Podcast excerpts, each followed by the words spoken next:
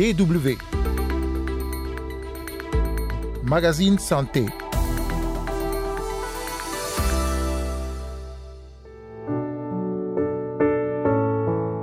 Discrimination, stigmatisation, nombreuses sont les personnes atteintes du VIH à faire face à ce genre de situation.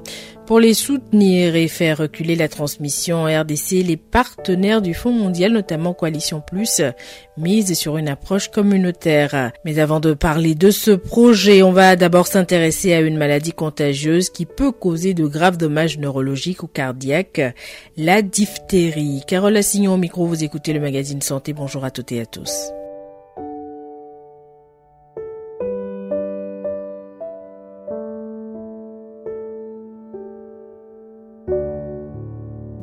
La diphtérie, s'agit d'une infection bactérienne contagieuse.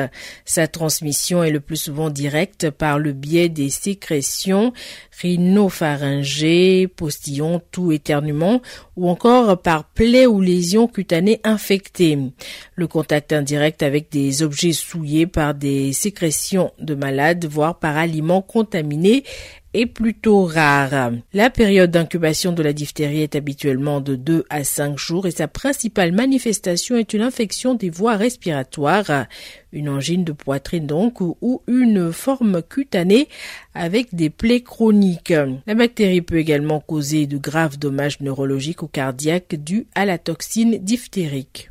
La maladie est dangereuse surtout pour les jeunes enfants, comme l'explique le docteur Olivier Montpierre, responsable de la cellule de veille, d'alerte et de gestion sanitaire de l'Agence régionale de santé sur l'île de la Réunion, où des cas de diphtérie ont été signalés depuis le début de l'année. La maladie peut être grave chez le jeune enfant, donc ça, avec les, les manifestations dues à la toxine, qui peuvent être des manifestations cardiaques et neurologiques. Évidemment, on peut en guérir sans traitement. Cependant, euh, il y a d'une part le risque de forme grave et d'autre part le fait qu'une personne qui n'est pas traitée est contagieuse beaucoup plus longtemps qu'une personne qui est traitée. Il faut savoir que les patients non traités restent contagieux pendant plusieurs semaines, voire plusieurs mois, et le traitement passe notamment par l'isolement et l'antibiothérapie.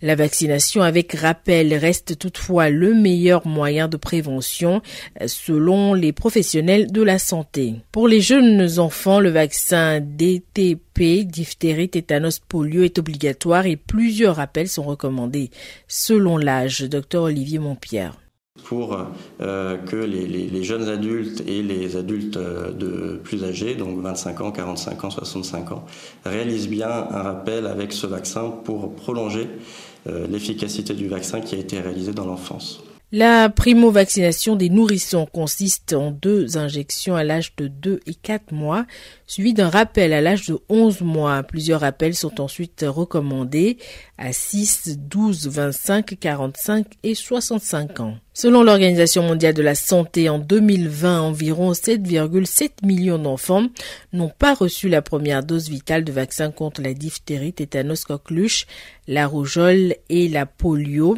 en raison de perturbations des services de santé dues à la pandémie de Covid-19. Parmi les pays dans le monde qui enregistrent le nombre le plus élevé d'enfants non vaccinés, avec la première dose de DTP et la rougeole en 2020, il y a l'Éthiopie, le Nigeria et la République démocratique du Congo. Et c'est justement en RDC qu'on va se rendre à présent. DW vous écoutez le magazine Santé sur la DW, direction à présent Kinshasa, la capitale de la République démocratique du Congo, où rejet social, discrimination et stigmatisation sont le quotidien des personnes atteintes du VIH. Face à cette situation, les partenaires du Fonds mondial, notamment Coalition Plus, prônent une approche communautaire pour faire reculer la transmission. Plus de détails avec Elisabeth Hassen. République démocratique du Congo, troisième pays le plus peuplé d'Afrique, mais aussi l'un des plus affectés par le VIH en Afrique, avec une forte prévalence chez les femmes qui représentent environ 70% des personnes vivant avec le VIH les enfants, les professionnels de sexe, les personnes usagères de drogue ou encore la communauté LGBT. À Kinshasa, la capitale, il n'est pas facile pour ces populations clés d'avoir accès au traitement. Sandra Mirindi est mère de trois enfants et elle a 33 ans. C'est à sa quatrième grossesse qu'elle a été testée positive au VIH-Sida, ainsi que son époux et leurs enfants. Malgré le rejet social, la jeune femme affirme avoir retrouvé de l'espoir grâce au groupe d'autosupport des femmes. J'ai su que j'étais malade à ma quatrième grossesse, mes enfants aussi. Dans ma famille, je connais la stigmatisation. On se moque de moi, même les membres de la famille de mon mari nous rejettent. Mais aujourd'hui, cela ne m'affecte plus. Je vis normalement avec les conseils des mères mentors.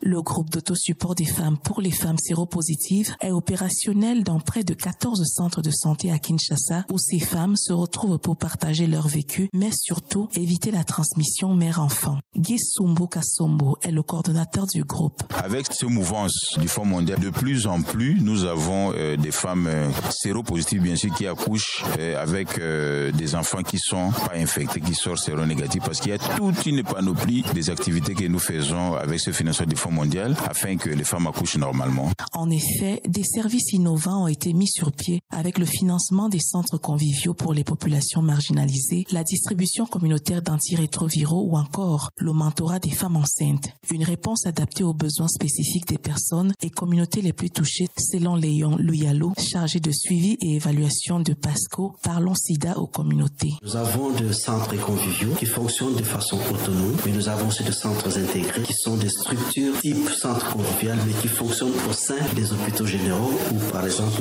des centres de santé de référence. C'était prévu dans notre pays qu'on puisse avoir 83 structures, mais si ma mémoire est bonne, nous sommes encore autour de 25 structures qui fonctionnent dans le pays. Donc il y a une couverture géographique qui n'est pas assez importante par rapport à la globalité du pays et je crois que nous avons vraiment besoin.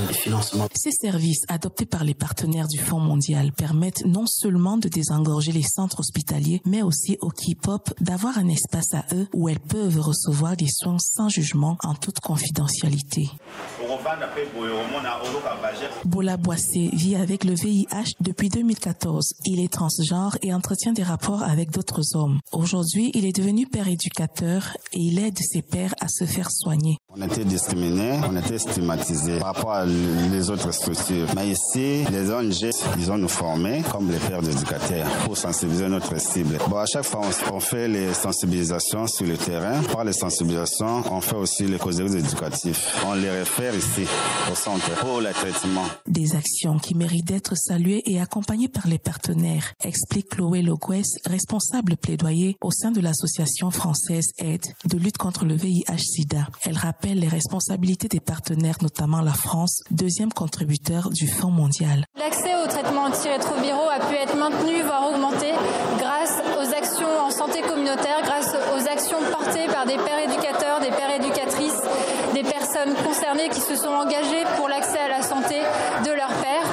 C'est ce qu'on a pu voir lors de ce voyage en République démocratique du Congo et notamment à Kinshasa avec euh, le programme des mères mentors, avec euh, des pères éducatrices au point de distribution des antirétroviraux qui vont à la rencontre des personnes les plus précaires pour euh, les ramener dans le soin, dans la santé, dans la prévention. Et c'est ces actions que je souhaite porter à la connaissance de la France et de lui rappeler ses responsabilités en matière de financement de la lutte contre le VIH-Sida. Le Fonds mondial a alerté sur les conséquences dramatiques d'une reprise de la pandémie en lien avec l'accès au dépistage et prévention bousculée par la COVID-19, d'où la tenue en septembre 2022 aux États-Unis de la septième reconstitution des ressources du Fonds mondial dont l'objectif est de recueillir au moins 18 milliards de dollars pour intensifier la lutte contre le VIH, la tuberculose et la malaria dans les trois prochaines années. Ces fonds permettront de renforcer les systèmes pour la santé afin de bâtir un monde plus sain et plus équitable.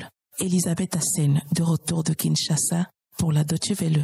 Outre le VIH-Sida, la RDC fait partie des pays qui doivent également faire régulièrement face à des cas de fièvre hémorragique Ebola, contre laquelle deux traitements ont récemment été reconnus efficaces. En publiant ses toutes premières lignes directrices sur les traitements à utiliser contre Ebola, l'Agence de santé des Nations Unies a fortement recommandé l'utilisation de deux anticorps monoclonaux. Janet Diaz est responsable de l'unité de gestion clinique du programme des urgences sanitaires de l'OMS. Cette nouvelle ligne directrice comporte trois recommandations.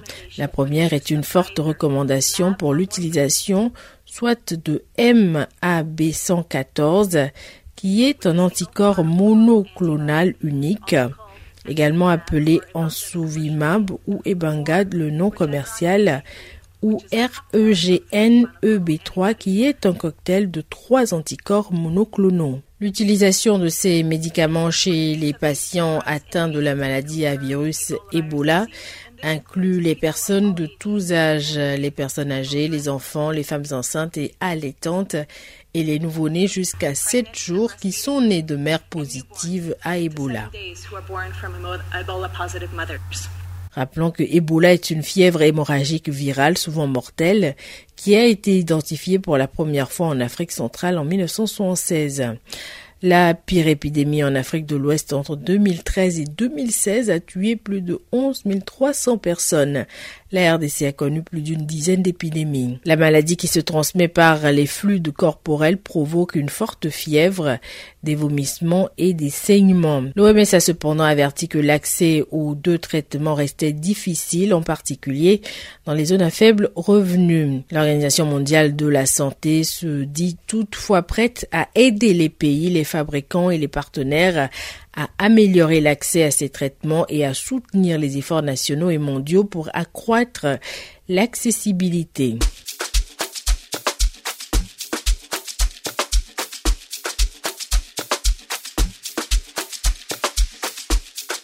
Nous arrivons déjà à la fin de ce numéro du magazine Santé. Merci pour l'écoute et rendez-vous la semaine prochaine pour un nouveau numéro. D'ici là, prenez soin de vous. Et si vous souhaitez écouter ou réécouter ce magazine, rendez-vous sur notre site internet www.com slash français dans la rubrique podcast.